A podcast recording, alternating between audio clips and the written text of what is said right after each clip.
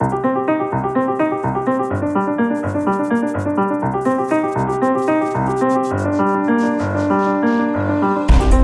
Lourdes Rodrigues, Nogueira de Brito, Luís Amado, Daniel Prança de Carvalho. Esta é uma edição especial do Pares da República. Proponho-vos para esta primeira hora uma conversa sobre o que falta.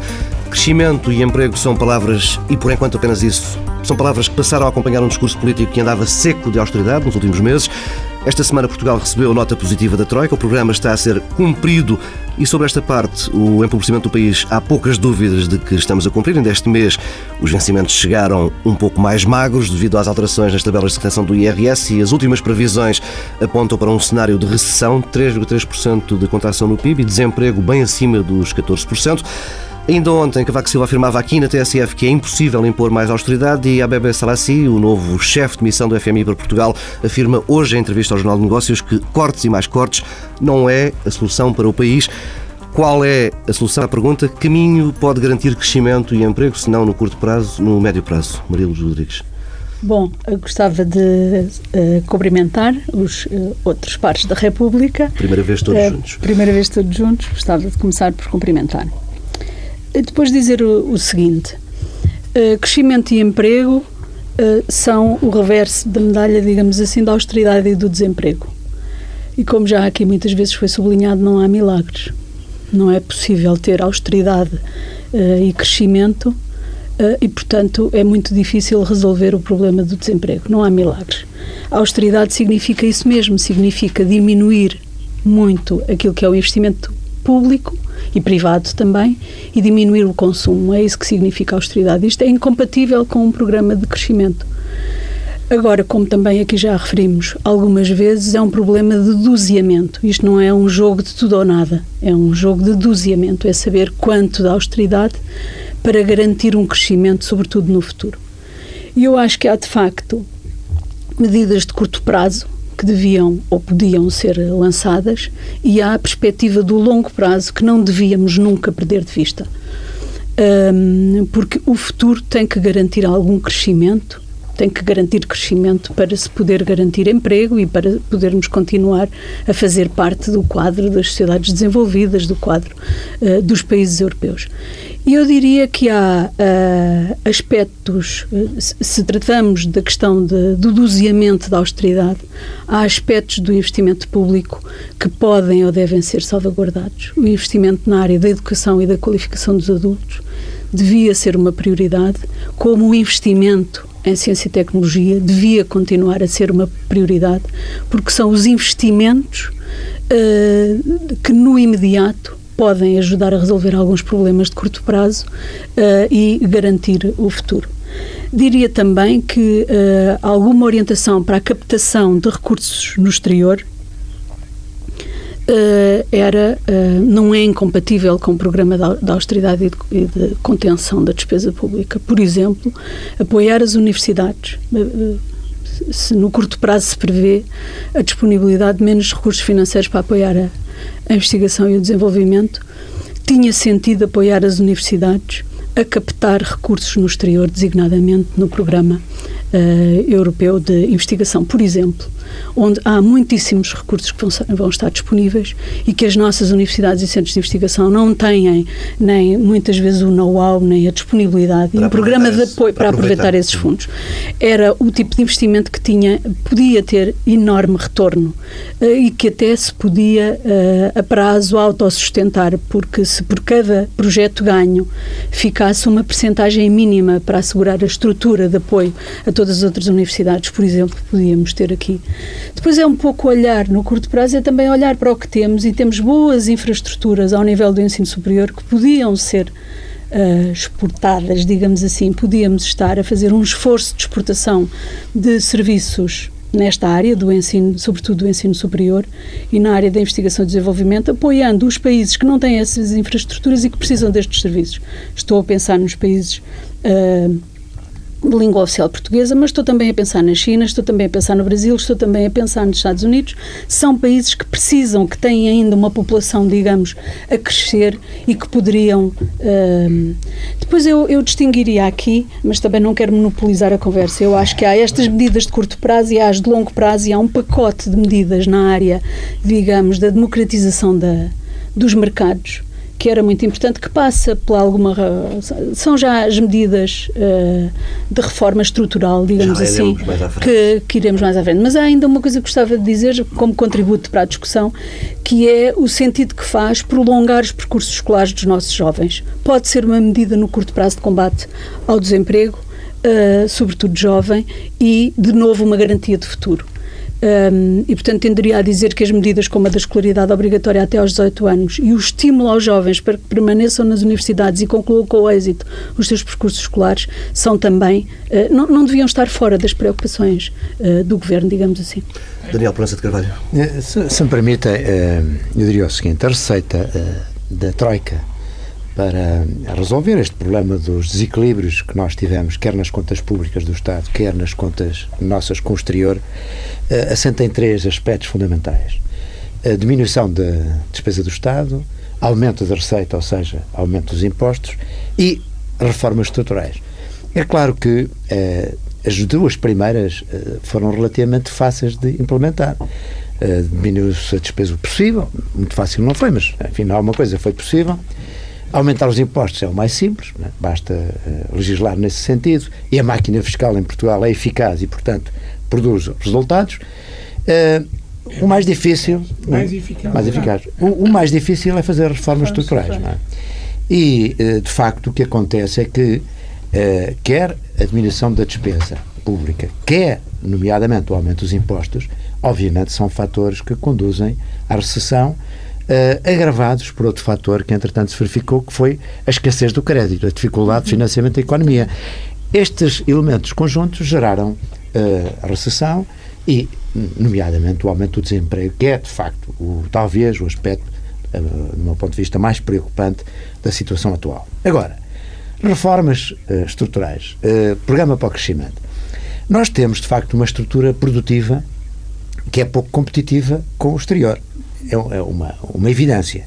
E isso resulta de vários fatores. Uns fatores que são fatores estruturais, que só podem ser resolvidos a longo prazo, como é o caso da educação, a formação, as qualificações, quer de trabalhadores, de gestores, de empresários.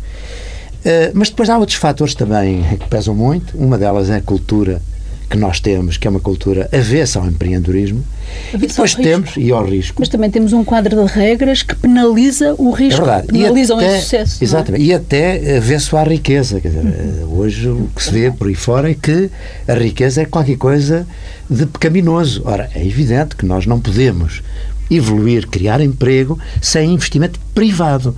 É aí que eu acho que. E temos que procurar o investimento privado do exterior e, e, e, do interior, dentro do possível. E depois temos uh, falta de capitais, não é? E temos, a meu ver, o principal problema que é um Estado ainda uh, omnipresente que uh, retira os recursos à, à, economia privada, à produção de, de bens transacionáveis e daqueles que podem melhorar as nossas condições, para além de também temos uma rigidez laboral que é enfim, que é, que é um, um, tema que temos falado muito. Mas vamos tendo menos. Menos, menos, mas infelizmente estas alterações são feitas no pior momento. Porque é claro que é, é uma certa liberalização da, dos despedimentos ou, e, e, tornar os despedimentos mais fáceis e, e, e menos custosos, eh, se estamos numa fase de emprego, isso não é, pode não ser muito dramático, porque, entretanto, há outras iniciativas e até o que provoca é exatamente maior mobilidade e, e as pessoas interessarem-se em encontrar novas. Agora, neste momento em que o desemprego tem este nível, no imediato pode provocar ainda maiores problemas, embora seja um tema importante. Mas Depois também tivemos uma legislação de arrendamento, também fixou as pessoas e deixou de terem eh, liberdade. Eh, agarrou as pessoas aos seus locais, aos locais, que é mau. Porque um dos aspectos de flexibilização do mercado de emprego que era muito importante e que se fala muito menos era a flexibilização funcional ou da mobilidade, digamos assim. Fala-se muito, associa-se a palavra flexibilização à facilidade dos despedimentos, mas há outras flexibilizações, Sim, outras eventualmente mais importantes. A funcional, por exemplo, é, na minha opinião, uma das uh, flexibilizações, digamos, mais. Mas isto também uh, foi contemplado. Está contemplado na reforma. Pois, mas, mas eu acho que, apesar de tudo, nós devíamos ser mais, uh, sim, sim. mais uh, prementes, devíamos pôr muito maior uh, força e eficácia em todas estas medidas de, de alteração estrutural. Depois há outros temas, que é a burocratização ainda do Estado, que dificulta muitas vezes uhum. as iniciativas privadas. Falo, por exemplo, dos licenciamentos. É uma selva de legislação sobre isso. Muitas iniciativas, por exemplo, no domínio do turismo, acabaram por fracassar, quer de, de, de, de capitais estrangeiros, quer nacionais, porque a teia de, de regulamentação, de burocracia, torna de facto quase impossível eh, investimento nessas áreas. Uh, o governo anterior tentou algumas medidas nesse sentido, mas há aqui de facto sempre uma resistência de corporações que tem sido muito difícil de alterar. O sistema de justiça é outro tema que eu acho que é Esse muito é importante. Hum. Talvez um dos Talvez mais, o número um. Talvez o número um.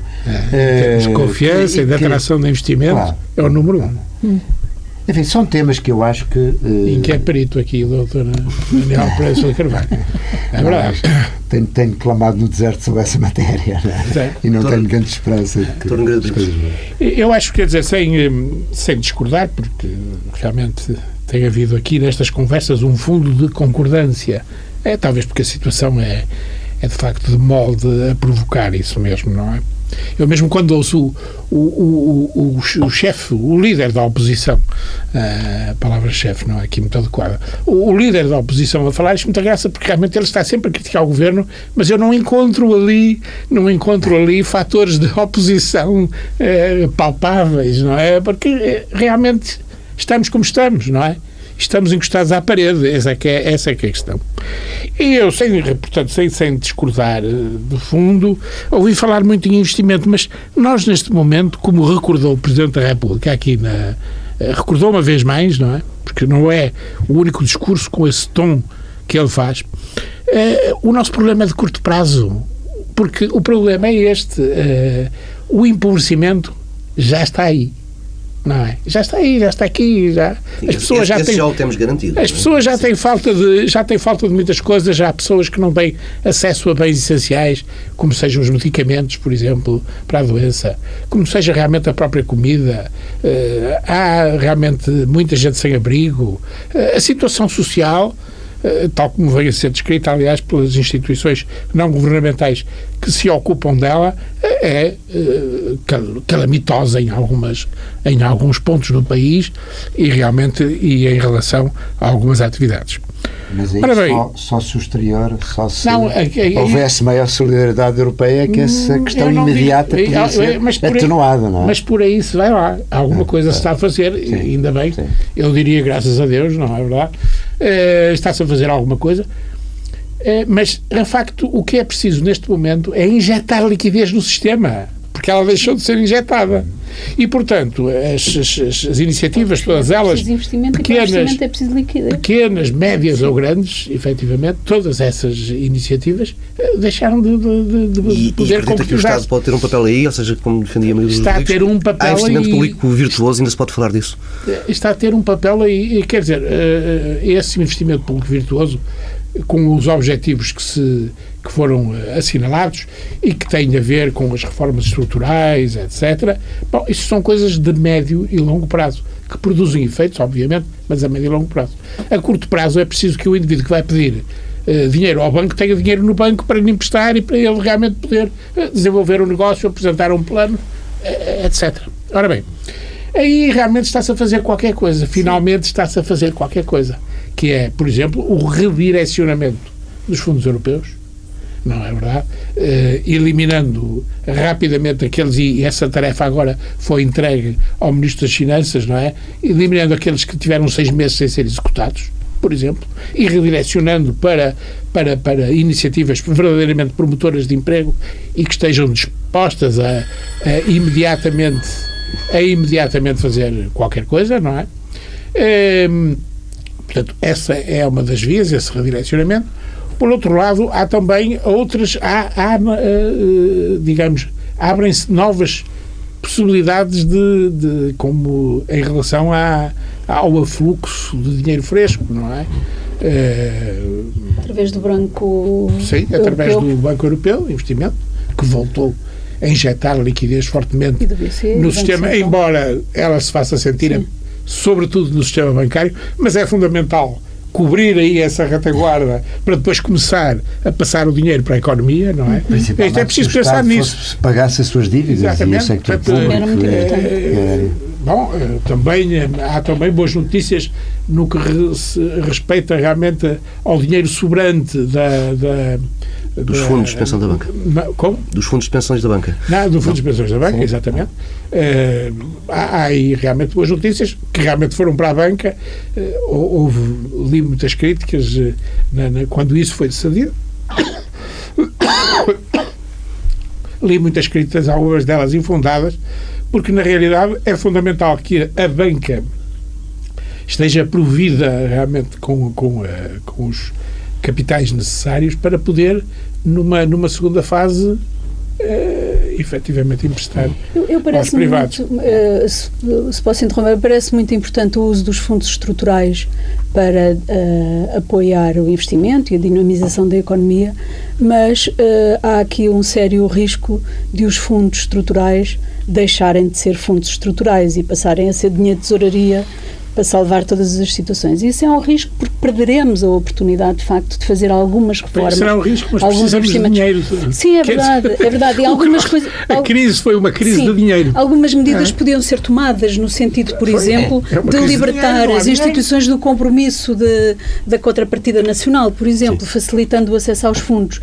Mas eu tenho, fui muito crítica no passado da forma como alguns dos uh, fundos estruturais foram utilizados, digamos assim, uh, em uh, projetos que de estrutural nada tinham e acho que esse risco uh, devemos ter atenção porque há investimentos estruturais que precisamos de fazer. Está muito bem, mas já não vamos ser enganados. Sabemos do que estamos a fazer. Agora, quer dizer, isto é, o que havia muito caro e era muito comum era realmente manobras que eram estudadas à mesa do café, até em alguns casos, eu, eu por é, exemplo, embora, embora os fundos agrícolas eram, eram, estudadas e tal, havia muitas manobras para enganar. Mas isso foi-se melhorando muito e hoje já, já é difícil. Sim, é difícil é, até porque. Fraude. Mas, sim. Não estava a falar de fraude, e, estava mesmo a falar de falta sim, de orientação não, política sim, sim, na decisão sobre fundos, não mas é? Havia muita falta fraude, de visão realmente. sobre a qualidade dos projetos e sobre a pertinência e até a relevância de alguns projetos. É mais disso não está a falar. Eu acho que isso é quase inevitável que aconteça. Deixem-me só interromper-vos um segundo. Falta uma voz para o quarteto ficar completo. Só, Luís Amado, ainda não o escutamos. Porque ainda não tinha falado, de modo que não quis perturbar também. Mas eu, eu, sobre o que foi dito,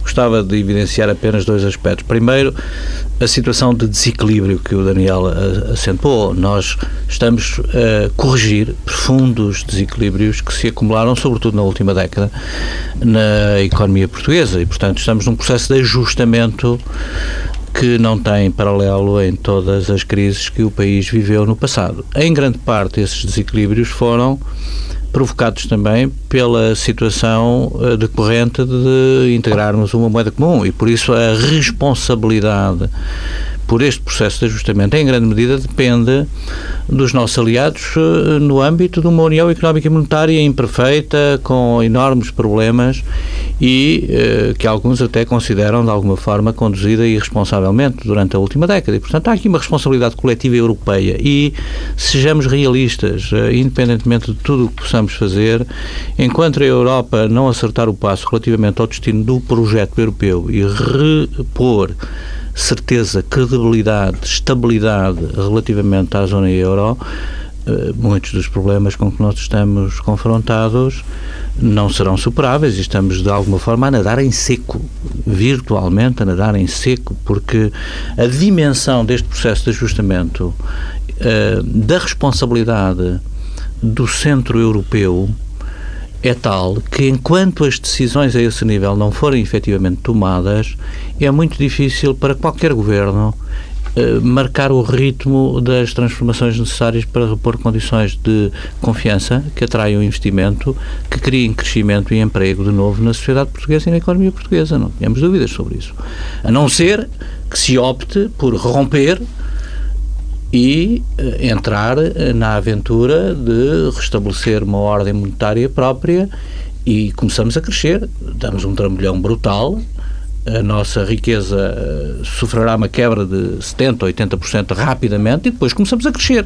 Agora, se queremos de facto preservar a nossa posição no contexto de uma zona monetária comum, e pertencer a esse clube muito exigente que vai marcar o ritmo da integração europeia nesta nova fase do projeto europeu, nós temos que uh, articular muito bem as posições nacionais com as posições que a Europa vai consolidando. E aí a hesitação tem sido muito grande.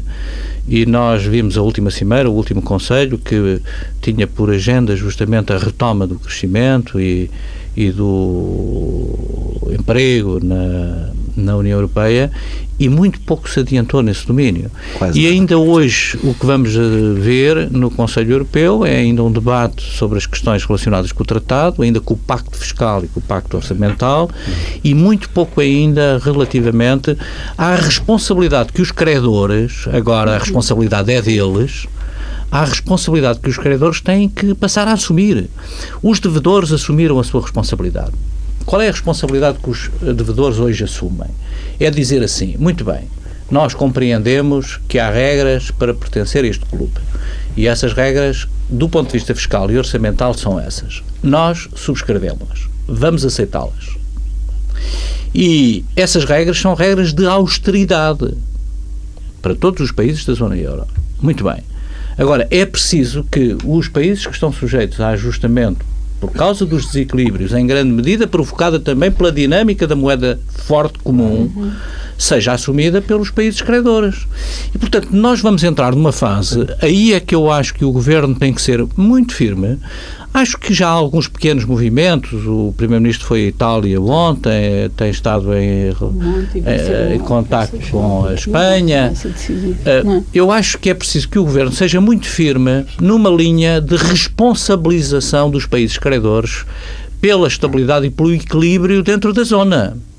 E que os devedores assumindo as suas responsabilidades e impondo a austeridade brutal, como estamos a fazer, quer nós, quer a Grécia, quer a Irlanda, quer a Espanha, Itália, quer a Itália, assumindo essa responsabilidade de repor o equilíbrio dentro da zona corrigindo as nossas finanças públicas à custa de um grande sacrifício social, tem que ser compensado pelos países que estão a viver de forma desafogada por conta de excedentes que também beneficiaram em grande medida do, que, do crescimento do, que, que a Alemanha o medo da, moeda da forte. Inflação, é isso. Ainda hoje foi anunciado aí um escândalo dessa, desculpe interrompê-lo, mas é, é um escândalo enorme, não é? É que a Alemanha continua a vender, não é?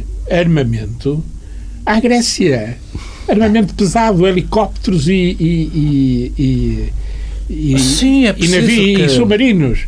E realmente isso é uma coisa não, escandalosa, porque a despesa, a despesa na, na, defesa feita pela Grécia mantém-se inalterável. Sim. Quer dizer, a Grécia que tem um problema terrível, um problema medonho e tal, e um dos países realmente um dos credores, Tem maior despesa o, o maior credor, militar, que é o maior ainda, é, é verdade. Mas também é tem verdade. problemas de fronteira e tem problemas que os Bom, tem problemas, vamos lá ver, estão na mesma aliança de segurança cooperativa então, com a Turquia. Há aí também, digamos, uma gestão, uma gestão de um problema nacional que tem que ser enquadrado à luz de uma realidade diferente, claro. que é a realidade política europeia. Mas só para terminar aquilo que eu estava a dizer, eu gostaria de acentuar este, este aspecto. É absolutamente indispensável que o Governo em conjunto com outros governos da zona, eu já não falo na Carta dos 12 que se uh, procurou apoderar dessa agenda, uh, do meu ponto de vista também de uma forma muito oportunista e muito calculista.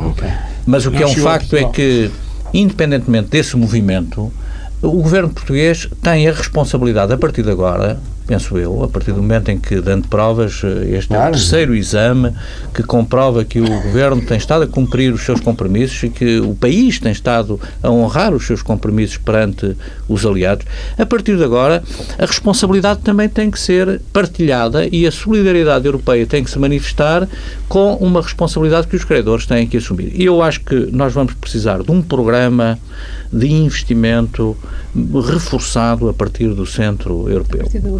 A partir das instituições europeias, elas já estão a ser de alguma forma redirecionadas para objetivos mais precisos do ponto de vista da política económica e do emprego, mas é preciso eventualmente eh, na zona euro, porque nós entramos numa construção assimétrica, eh, na zona euro é preciso reforçar a coesão. Porque, e eu acho que é preciso abrir essa agenda. manter-se, como é evidente, nós não, manter, não, nós não vamos poder, eh, e nós, e a Espanha, sim. a Itália sim. e a Grécia, não vamos poder ter condições de competitividade com sim, os países do. É isso, doutor, esse é o ponto-chave. Eu ainda não vi ninguém. A zona monetária será sempre heterogénea. A zona monetária será sempre heterogénea, como todas as zonas monetárias. E, portanto, esperar que todos os países que integram a zona monetária vão ser iguais é na capacidade capacidade competitiva prazo, pode ser o é? ideal, mas uh, uh, surgirão sempre problemas que obrigarão a uma redistribuição. E isso, de facto, faz-se com o reforço das instituições europeias, seja ao nível. Mas as, as que fizer, existem. Então é melhor terminar é melhor terminar. Oh, Maria de Lourdes, eu quero chamar a atenção para um aspecto. Uh, já agora, eu gostava de precisar este ponto. A construção europeia, nós temos que a, a passar a ver, do meu ponto de vista, posso estar equivocado, mas numa configuração diferente daquela que tínhamos até hoje. Porque com certeza, com certeza. Nós vamos uh, necessariamente caminhar para uma forma de federalismo fiscal na zona euro e de mais integração económica e política na zona euro.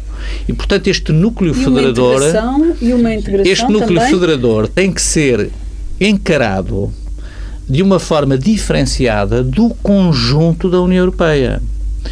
E do meu ponto de vista, a política de coesão das instituições europeias tem que ser afinada a esta nova realidade, porque os países que são obrigados a fazer o seu ajustamento no espaço da moeda comum, por força justamente de garantirem a estabilidade da moeda comum, impondo-se a eles austeridade do nível a que estamos sujeitos é muito diferente de um país que está no círculo da integração da União Europeia, que tem política monetária própria e que pode usar uh, a banda de flutuação com o euro e gerir a sua competitividade sim, de forma diferente.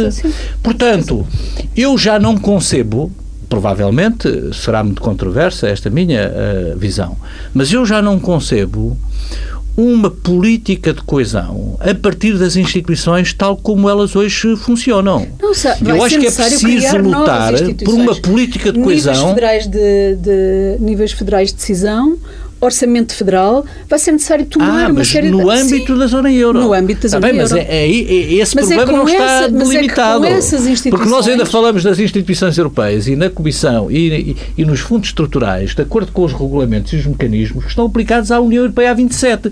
Ora, um país que, sim, que sim, está sim, fora da zona euro, se nós não tivéssemos condições, tem outras condições de competitividade.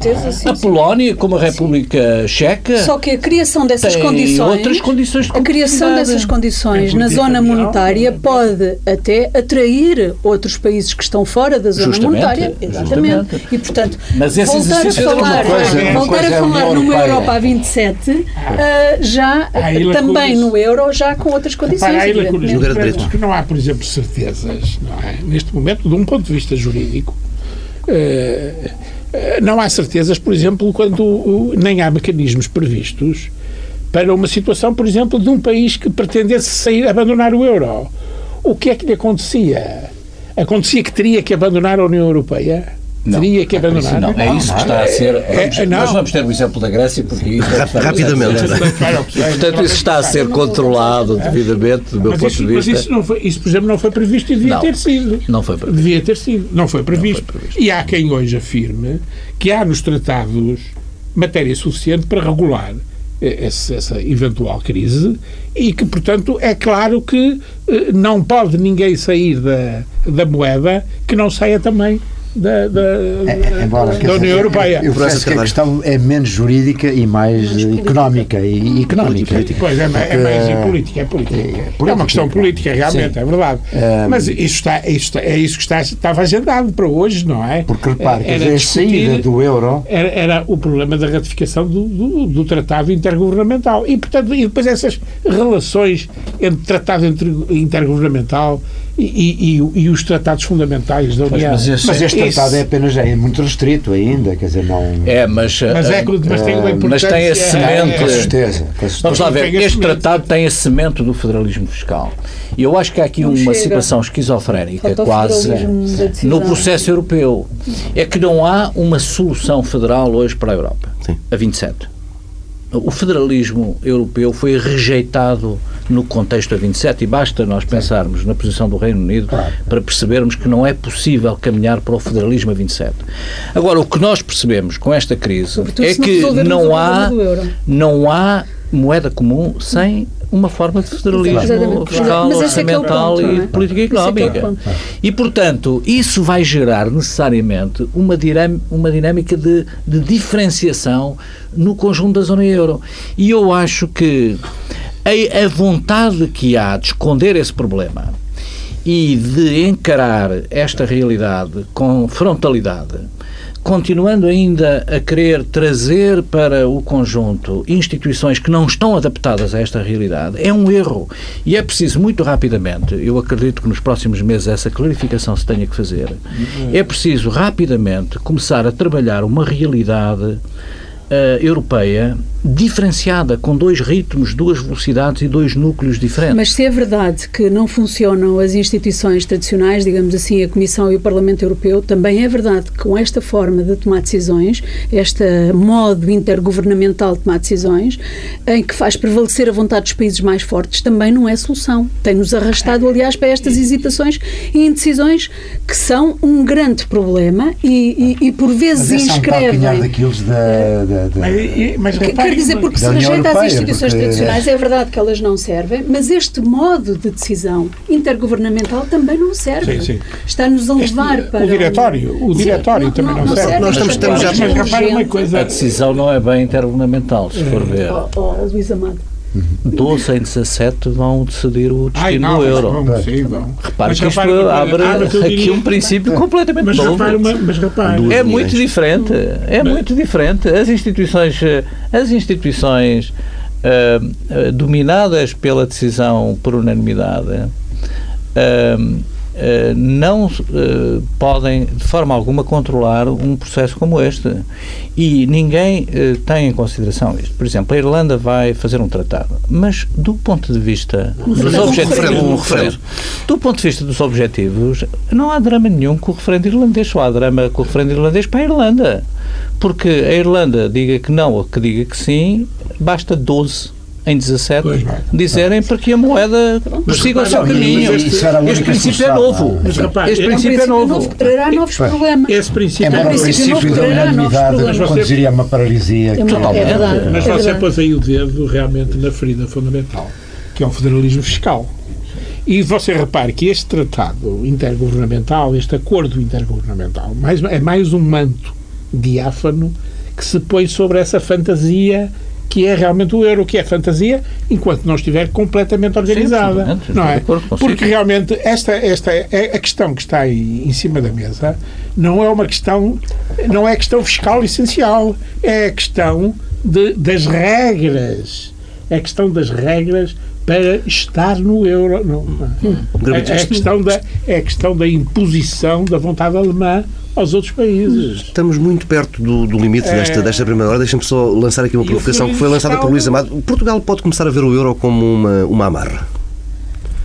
Ah, eu penso, enfim, uh, penso que na opinião pública em geral e largamente maioritária a ideia de que nós queremos e devemos manter-nos no euro. Portanto, acho que não é um ponto que divida hoje a sociedade portuguesa, assim como a União Europeia. Embora, se as coisas se agravassem agravassem e não tivesse uma solução, essa questão poderia ser levantada, porque, na verdade, uh, a questão é, nós, quando entramos no euro, Uh, acabámos por debilitar muito porque nos autolimitamos na nossa capacidade de ter uma moeda, de poder uh, influenciar uh, através de uma política cambial a, a nossa relação com o exterior. Portanto, nós desarmámonos, não é?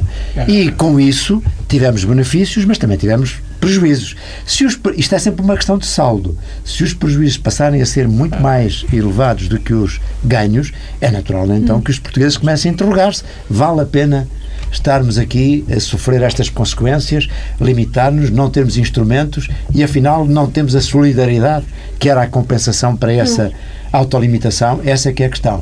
Por enquanto, eu acho que ainda o estado da opinião ainda não vai nesse sentido. A questão pode é? ser colocada ao contrário, que regras vão ser instituídas que nos permitam ter condições, que permitam a Portugal ter condições Exato. para permanecer nesta Portanto, é o contrário, Sim. não é se nós queremos, é se nos querem, Já que é o problema que a Grécia está a viver.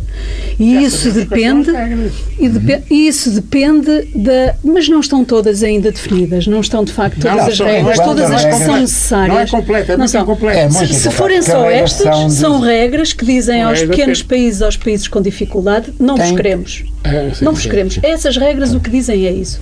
E, portanto, sim. será necessário um novo quadro de regras. com juízo, ou seja, do ponto de vista fiscal, têm que manter estas limitações que nós Mas com metas impor. impossíveis, com metas é impossíveis é sem outro quadro injusto, de, porque uma, de, uma grande crise portanto, que é... O que eu diria é que o problema se coloca, se pode no futuro colocar, hum. uh, uh, ao contrário, não é se os portugueses querem manter-se no euro a conversa está A conversa está ótima, mas uh, temos de fechar por aqui esta primeira parte de, do Pares da República Especial. Prioridade agora às notícias, regressamos depois do Jornal das Sete.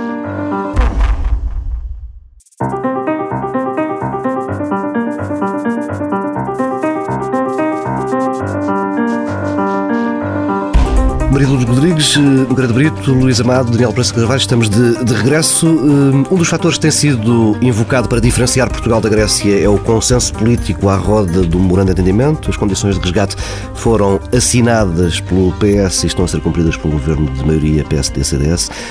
A questão é até quando é que vamos manter estas condições políticas. Ainda hoje o PS votou no Parlamento contra a reforma do mapa autárquico, uma imposição que está inscrita no memorando de entendimento.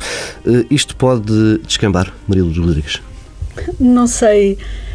Um, não sei responder a essa pergunta. O que eu posso dizer é que a situação da Grécia e de Portugal são situações muito diferentes Uh, mesmo do ponto de vista económico. O PIB na Grécia desceu para níveis que nunca se registaram em, em, Portugal. Portanto, a Grécia tem de facto condições diferentes, mas a mim continua-me a parecer que as dificuldades não estão tanto na especificidade, na cultura dos povos, digamos assim, mas estão sobretudo nas condições uh, objetivas, nas condições económicas que têm uh, para enfrentar o futuro. Uh, acho que uh, Portugal também desse ponto de vista, do ponto de vista da, do, do uh, do poder e da credibilidade das instituições uh, apresenta algumas uh, características diferentes de, da Grécia, mas eu diria que nada está seguro desse ponto de vista, porque não é aí que são as coisas críticas. No, no que respeita à nossa situação especificamente, eu diria que nós temos um problema que não se manifesta apenas agora, manifesta-se há muito tempo e que era muito importante encará-lo com outra seriedade. Era desejável que o encarássemos com outra seriedade, que é a questão questão da continuidade das políticas públicas. Uh, levar a alternância, encarar a questão da alternância uh, com uh, uma outra atitude, digamos assim, como um princípio essencial dos regimes democráticos e, portanto, quando se chega aos lugares de poder de decisão, olhar para o passado com inteligência, eu diria, uh, e também com uh, a generosidade uh, que os lugares impõem e a grandeza, e pensar que Uh, há um passado antes de mim e há também um futuro que necessita de ser salvaguardado. E se nós pensarmos que a alternância é e deve ser uma regra uh, muito importante do funcionamento dos regimes democráticos, certamente que olharíamos para a necessidade de continuidade das políticas públicas de uma outra forma. Portanto, chegar e dar tudo como uh, perdido ou querer instituir e fundar Portugal em cada decisão que se toma parece-me um caminho errado. E nesse sentido, para garantir que a alternância de facto, é um mecanismo de funcionamento das sociedades democráticas e que garante a continuidade das políticas, é muito importante que se tenha uma atitude de negociação com todas as outras forças políticas, com todos os outros parceiros, olhar para a sociedade com um olhar muito mais abrangente, muito mais aberto e tolerante do que muitas vezes se é. E há áreas na, da, da intervenção do Estado em que isso é relativamente fácil, porque não há uma tão grande divergência entre, digamos assim, as forças políticas. No fórum que agora tenho estado a organizar um, no ISCTE, no quadro das atividades uh, das, uh, do mestrado e do doutoramento de políticas públicas, isso é muito evidente. São mais em muitas matérias. Eu não diria se são mais ou se são menos, são muitos, muitos os pontos de contacto e era para esses pontos de contacto que devíamos olhar e perceber como é que se criam consensos que garantam a continuidade, porque essa continuidade é património, é absolutamente essencial para o desenvolvimento. De cada vez que se uh, muda ou que há alternância, se se destrói todo o passado e se procura fundar, uh, ter momentos fundadores, isso é um total desperdício e, portanto, a mim parece-me que é um problema de, de atitude de quem governa e de quem está na oposição. Pensar, eu estou hoje na oposição, amanhã vou ser governo e, portanto, tenho aqui uma atitude, um dever de responsabilidade. E quem está no governo, pensar, eu hoje sou governo, mas amanhã vou ser oposição e isto certamente alteraria um bocadinho as regras do, do jogo, faria com que a política fosse menos um teatro de segunda e passasse a ser uma instituição um pouco mais séria. Porque, por vezes, a, a, o, o quadro político que nos oferecem parece um teatro de segunda em que ganha quem desempenhar melhor um papel, mas são sempre Ora, a política não é isso. A política tem que ser ganha quem resolve os problemas fundamentais do país.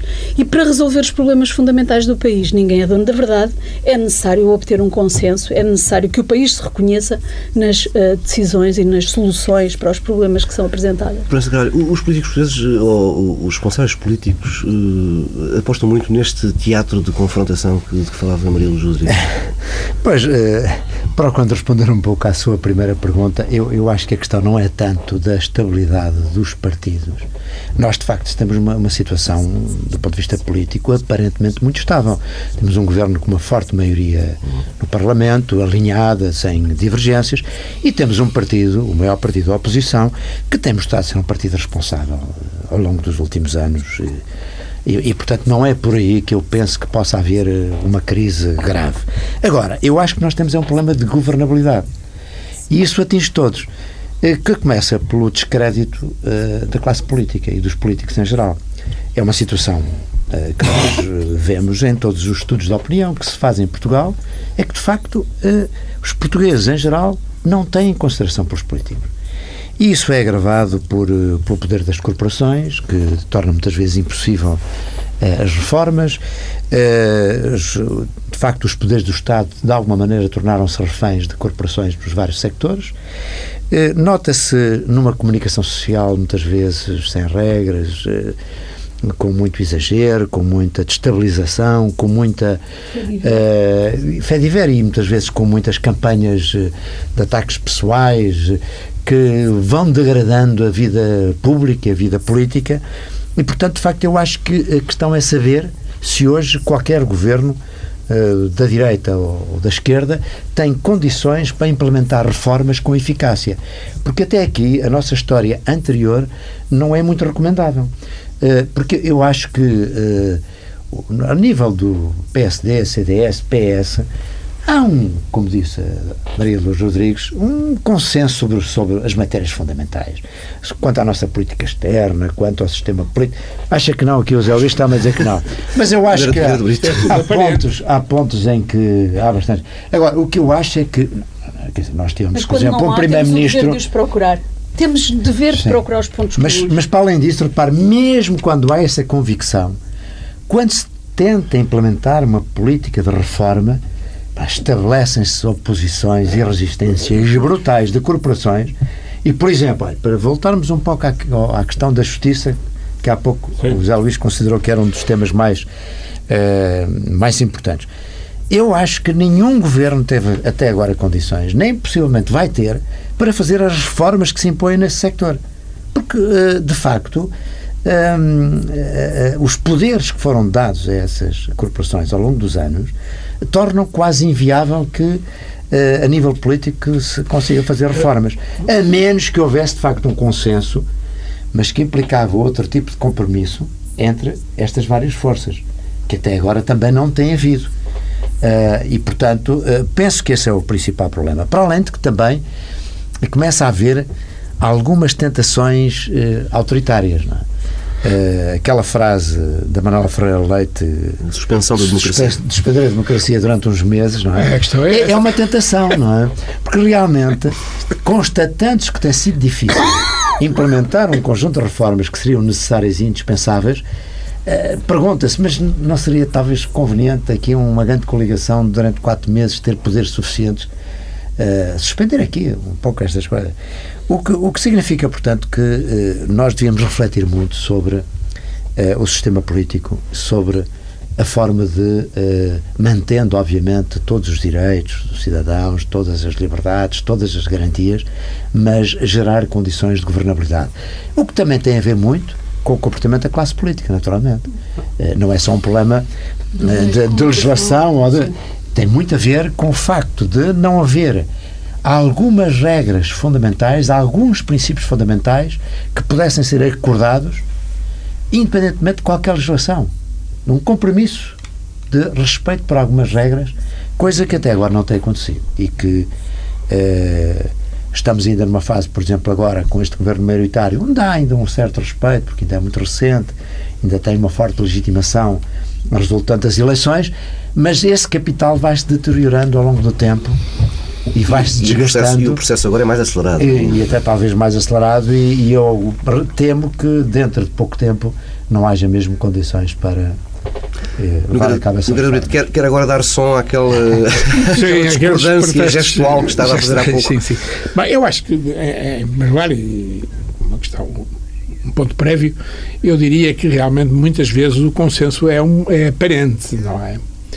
E é um consenso de cansaço, muitas vezes, que, que é obtido porque as pessoas não estão para. Mas digamos, devia ser construído. Devia Quando ser... falo de consenso, é a construção não. desse consenso. Bem, mas a certa altura se constrói um consenso realmente muito abrangente, não é? A certa altura também não há lugar o que é que fazem. O, o que é que discutem os partidos, o que é que discutem os deputados, o que é que. Temos que ver, digamos, qual é, quais são aqui verdadeiramente os limites da, que, que possam mas possam existir nesta matéria. com bizantinices. Mas o que, é? pois não, pois não, pois não, pois é o que podemos ser levados para as bizantinices. É, por exemplo, no seu, no seu, na sua especialidade, eh, doutora Maria de Lourdes. Qual delas? A educação. a sua especialidade, que eu acho que, digamos, a senhora é professora, foi ministra, mas é professora também, é? Está numa instituição de ensino, eh, está numa outra instituição que patrocina o ensino.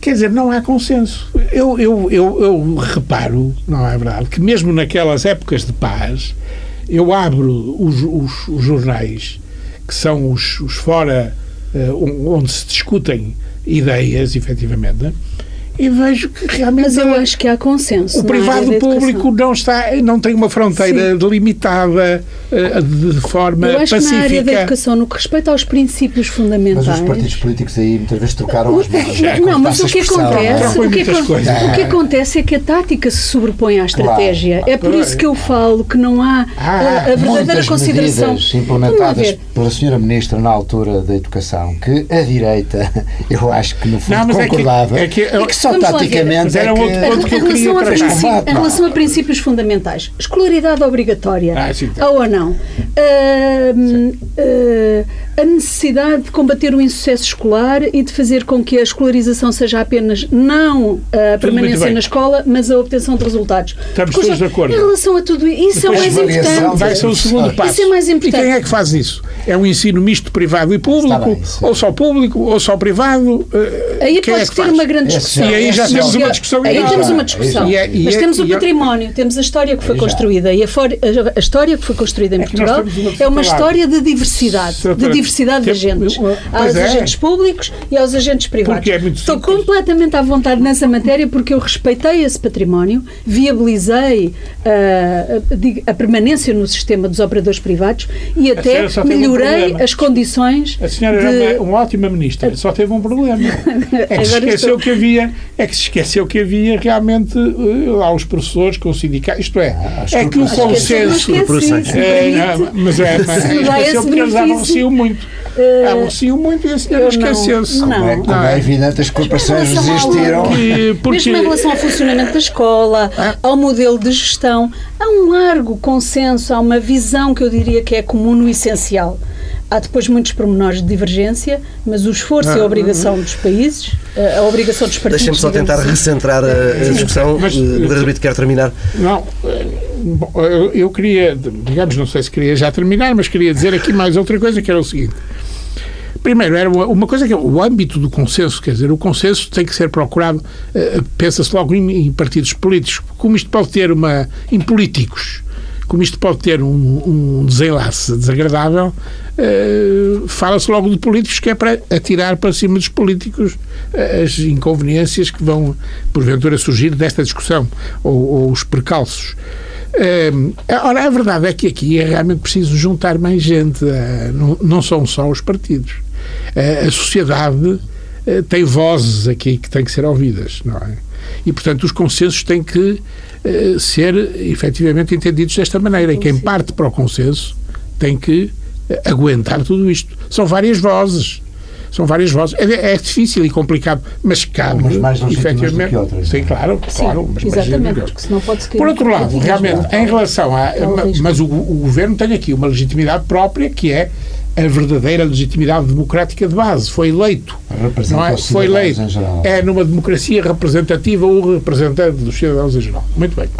Mas não há só essa legitimidade. Há também uma legitimidade de exercício. Isto é, é preciso exercer o poder de uma forma que realmente seja aceite pelo país, não é? O país revê-se, tem que se rever nos governantes. É muito difícil isso obter, já do primeiro ponto parece que resulta isso com, com alguma clareza. Mas é, é difícil obter, mas tem que ser obtido. Uhum. Há uma legitimidade de exercício. Ora bem, com estas coisas todas, legitimidade de exercício, necessidade de obter diálogo alargado com parceiros sociais, com isto, com aquilo, é, é, a compatibilidade da democracia com a. Com um tipo de programa como estamos a. Com o programa com que estamos confrontados e onde não há democracia nenhuma, é? onde estamos completamente afastados da democracia, onde realmente andamos a fazer um jogo de faz de conta, porque andamos a discutir coisas que estão no memorando e que estão resolvidas, não é verdade? e os senhores do memorando podem é, manifestar alguma impaciência, dizer lá estão estes tipos e tal. É, não é verdade?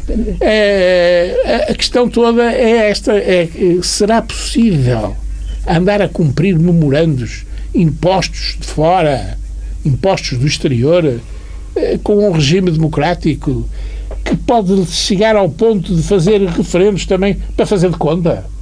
não é? referendos cujo resultado se conhece antecipadamente. Olha, não ganham à primeira, mas ganham à segunda, porque na realidade tenho mesmo que perder, porque ou tenho mesmo que ganhar, porque senão não me chega o, o, a espórtula no fim do mês para eu pagar aos funcionários.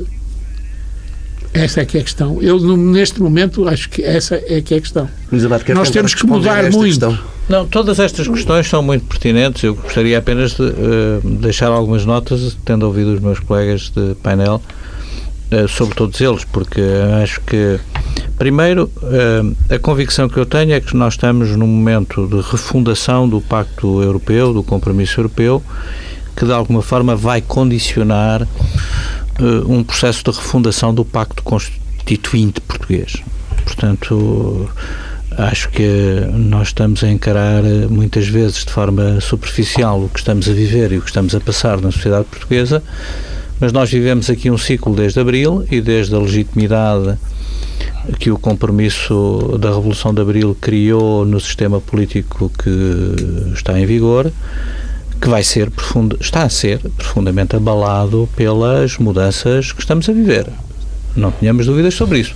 O Daniel adiantou o problema da governabilidade do país. Eu acho que não temos um problema de governabilidade no imediato, mas temos que estar muito apreensivos relativamente aos impactos que esta crise pode vir a ter nos equilíbrios na sociedade portuguesa e no sistema político decorrentes desses eh, desequilíbrios que se estão a acentuar na sociedade portuguesa. E, portanto, não tenhamos dúvidas, nós estamos num momento de ruptura.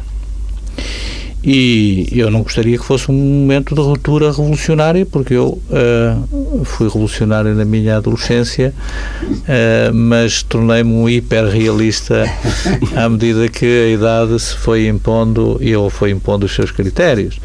E acho que a realidade é uh, o pão da política. Acho que qualquer político que despreza a realidade uh, está a alimentar a sua própria sepultura. E, portanto, tenhamos a noção de que nós estamos a viver um momento que vai a caminho de uma ruptura. Mas vê, vê eu preferia que essa ruptura... Em, vê esse debate a ser feito em Portugal? Não? não, não está, e é por isso que eu estou a pegar em notas que aqui estão. Eu acho que nós temos que fazer um debate sobre um processo de reajustamento no sistema político que deve adaptar as circunstâncias uh, uh, uh, melhor, o ordenamento que criámos a partir das circunstâncias de 74 e 75 à realidade que estamos a viver em 2011, 2012 e, eventualmente, um novo pacto e um novo compromisso constituinte. Eu, quando a doutora Manuela Ferreira Leite uh, utilizou essa deliciosa expressão, eu aplaudia secreta e intimamente.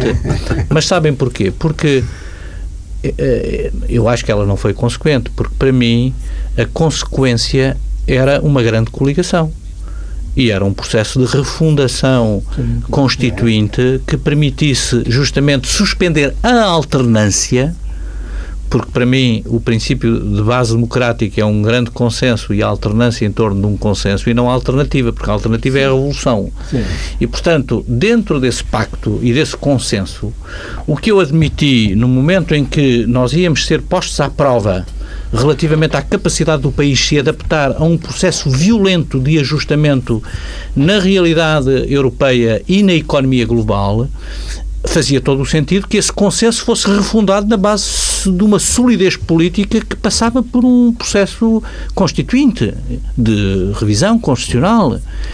E esse era o compromisso. E nesse momento o PSD falhou com um grande partido responsável da, da, da, vida política portuguesa, o PSD perdeu, passou à margem no momento de fazer um adjornamento uh, do sistema político às realidades que nós estamos a viver. E agora vamos ter que andar aqui, durante os próximos anos, a fazer aqui ajustamentos, por exemplo, na área da justiça. Não vai ser possível fazer uma reforma da justiça sem um grande compromisso político claro, claro, claro, que tem referência constitucional. E como é que se criam condições para um pacto constitucional nesse domínio se a eleição seguinte já é desenhada no cotejo dos apoios corporativos deste ou daquele setor. Tem sido sempre assim em Portugal. É, é. Por isso é que as corporações saem sempre a vencer, porque uh, claro. fazem o redirecionamento Exatamente. dos seus apoios é. para a força que vai ser governo no uh, exercício seguinte.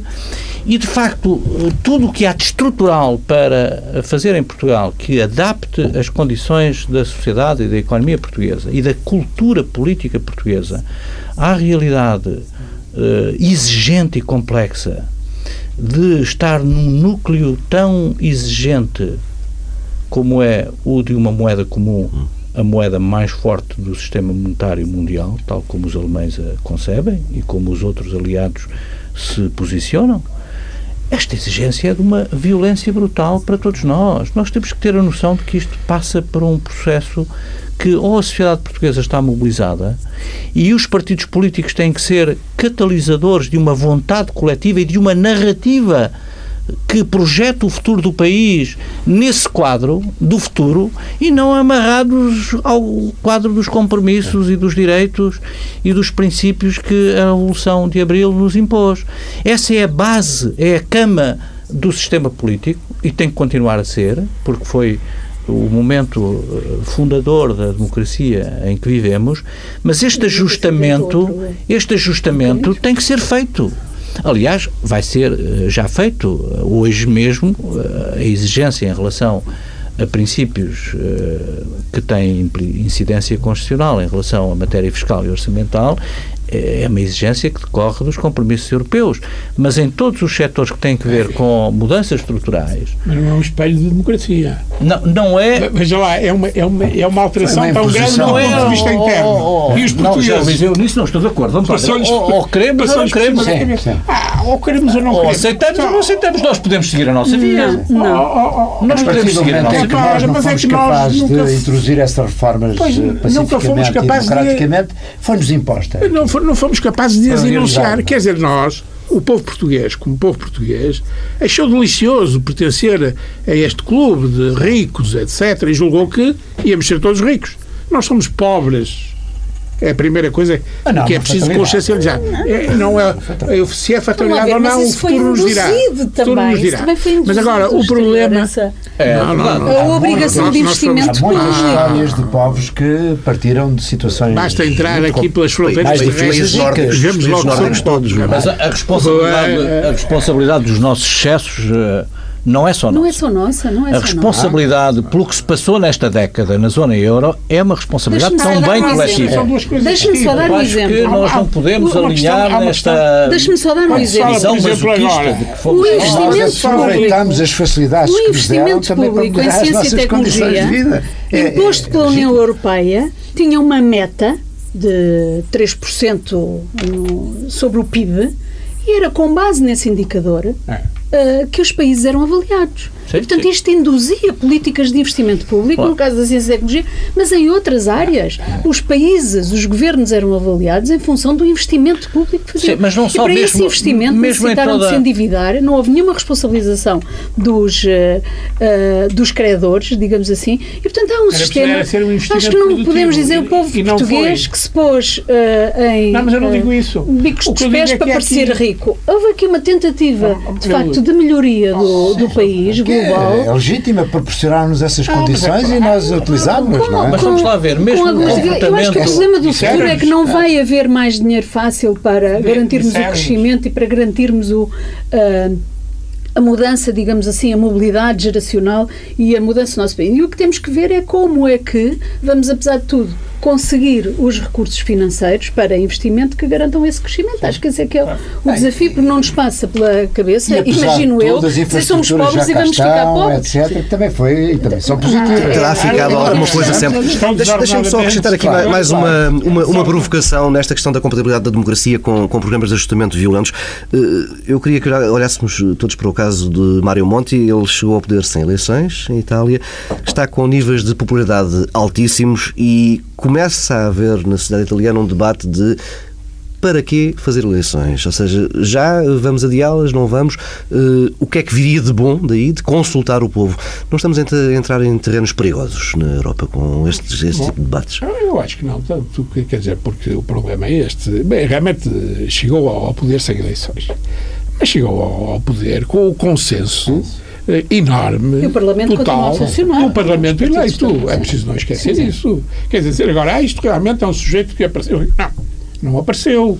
É um sujeito que o Parlamento italiano, em grande consenso, eh, resolveu pôr naquele lugar, não é? No lugar da chefia do governo e, e- e que realmente mantém pelo exercício que está a fazer, não é? Ele conseguiu realmente dar uma volta completa, desde logo, à forma como a Europa toda olha a Itália, estava a olhar a Itália de uma forma desprezível, já a dizer, olha, a Itália está a seguir à Grécia, está, está como Portugal, ou não sei o quê, está realmente... a- E, e- e o Monti eh, inverteu completamente isso. Ainda outro dia, a ida dele ao Parlamento Europeu, por exemplo, foi realmente uma- uma- um sucesso, uma coisa espantosa.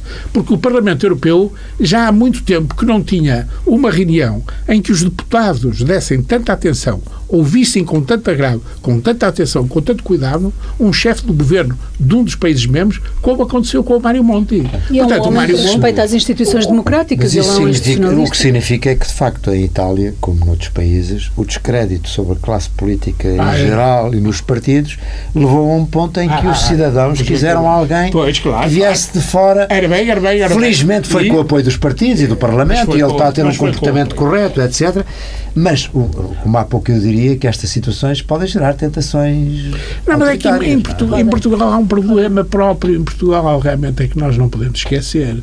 Nós saímos recentemente, são 30 anos, é uma geração, não é? uma geração, são 30 anos, de uma revolução que pôs fim a um, a um, a um regime autoritário, diria eu, não é verdade, eh, e, e, que implantou a democracia.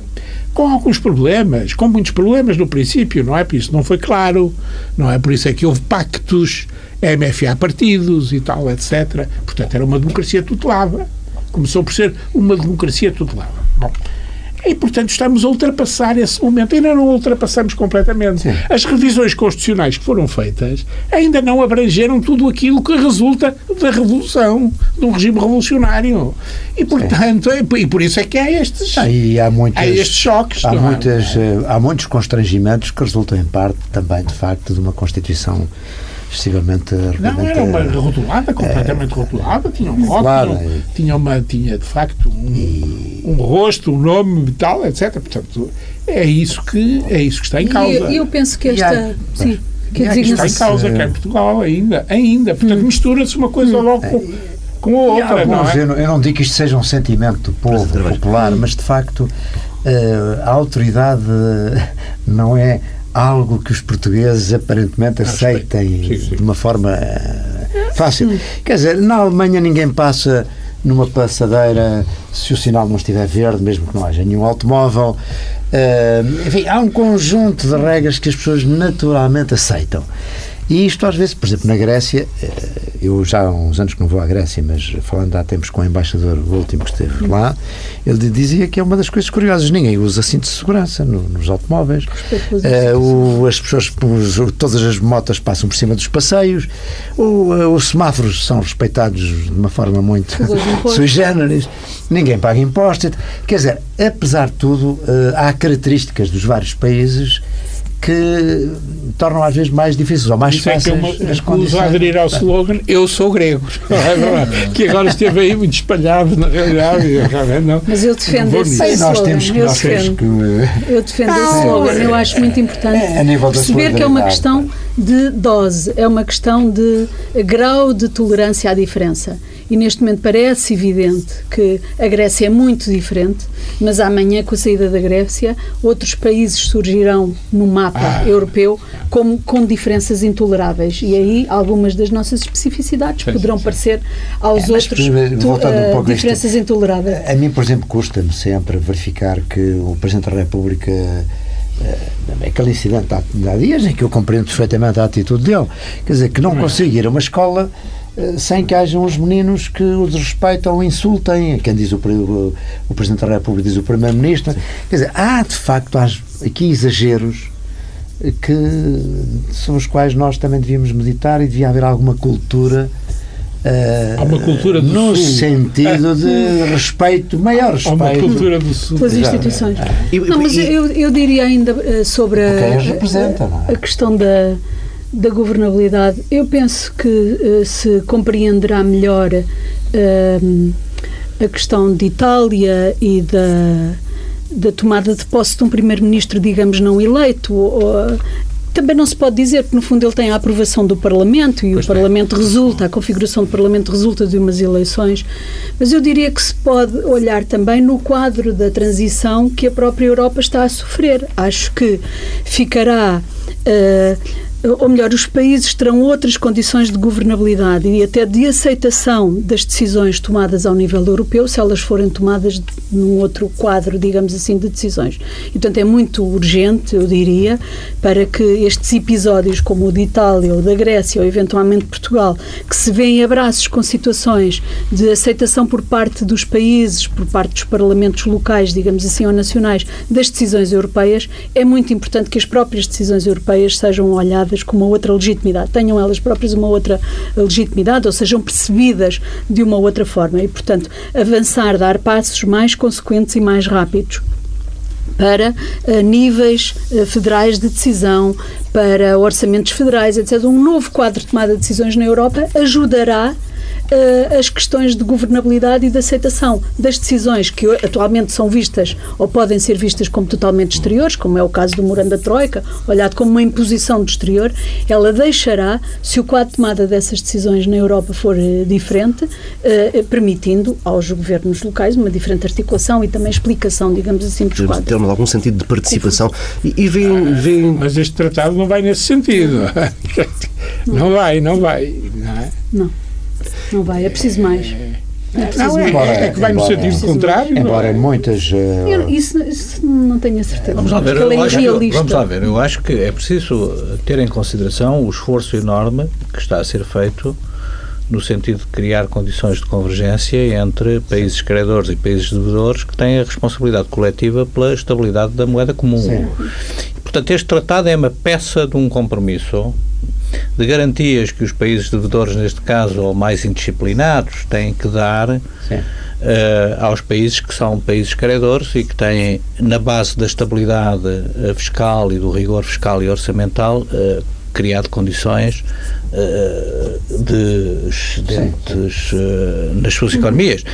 Agora, eu acho e vejo este tratado apenas como o primeiro pilar de um processo que tem que ser reequilibrado necessariamente através de um sistema de garantias também que os, os países Sim. credores têm que dar às sociedades e às economias em é desequilíbrio. É e, portanto, mais. esse debate foi aberto no último Conselho, mas não se viu nada. Não se viu nada. Não se viu nada. E, portanto, é preciso também que haja agora uma dinâmica forte do ponto de vista político de reivindicação do equilíbrio.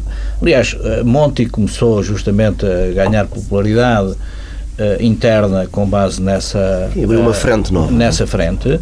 E, e, e, e, os 12 e a carta dos 12 é também uma ênfase que é dada justamente a essa dinâmica de crescimento e de emprego. A Europa está com 25 milhões de desempregados. Eu hoje vi um indicador que me dizia que é toda a população da Finlândia, da Suécia, da Dinamarca e da Noruega o equivalente sim, sim, sim. ao número de desempregados que estão hoje na Europa. Portanto, o problema do crescimento e do emprego, sendo mais grave nas economias que estão mais uh, recessivas, apesar de tudo, é um problema europeu seríssimo. E veja por isso, exemplo, o confronto é preciso... com a política americana, porque eles nos Estados Unidos uh, têm doseado uma boa dose também de austeridade com políticas de incentivo ao investimento e de crescimento económico e de emprego. E repare-se que eles diminuíram, de facto, o desemprego, estão a ter crescimento económico porque tiveram, de facto, a nível uh, central, uh, políticas que... Instrumentos, instrumentos política mais nos dois sentidos, não é? Enquanto que na Europa tem sido apenas... Mas a comparação com os Estados Unidos é difícil sempre de fazer porque claro, é, só um país, não é? claro, é, é, claro, é mais fácil, seguramente. É, realmente tem uma política cambial própria, não é? Tem uma política monetária própria que utilizam realmente até à exaustão, é, portanto, não, não, nos podemos, com eles não nos podemos comparar. Muitas diferenças internas. Bem, temos mesmo de fechar por aqui esta edição especial do Pares da República. Regressamos na próxima semana, aí sim já com uma dupla, mais reduzidos no grupo e à hora do costume.